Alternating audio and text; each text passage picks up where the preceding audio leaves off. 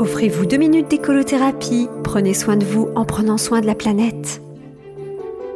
Bonjour, c'est Flora et Brige. L'année dernière, je suis tombée sur une info très intéressante publiée par Météo France. Et oui, vous avez vu, même en 2020, j'ai réussi à choper une info qui ne parlait ni du Covid, ni des destinations préférées des Français en période de Covid.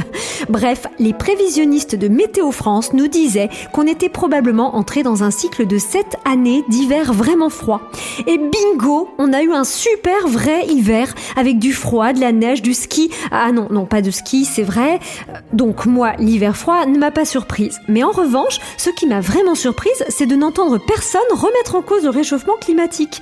Je l'entendais pourtant d'ici, hein, Madame Michou Meyer euh, crier à l'écolo-complotisme à coup de « T'as vu l'hiver qu'on a eu? Yo, qu'ils arrêtent maintenant avec leur réchauffement climatique !» Alors oui, je sais ce que vous allez me dire. Peut-être que le confinement m'a évité de me retrouver face à grande gueule avec Madame Michou Meyer. Mais tout de même, waouh, on a quand même fait du progrès depuis quelques années. Euh, enfin, du progrès, euh, tout est relatif.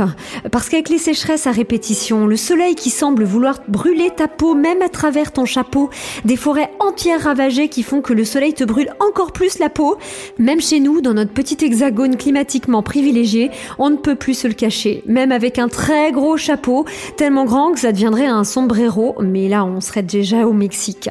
En tout cas, il nous reste encore à peu près 6 vrais hivers prévus par Météo France dans les années qui viennent. Profitons-en et répondons aux climato-sceptiques que si le terme réchauffement ne leur va pas, on peut aussi utiliser le terme bouleversement climatique. C'est encore pire, mais au moins ça met tout le monde d'accord. Et plus on sera nombreux à agir dans le bon sens, plus vite on remontera la pente.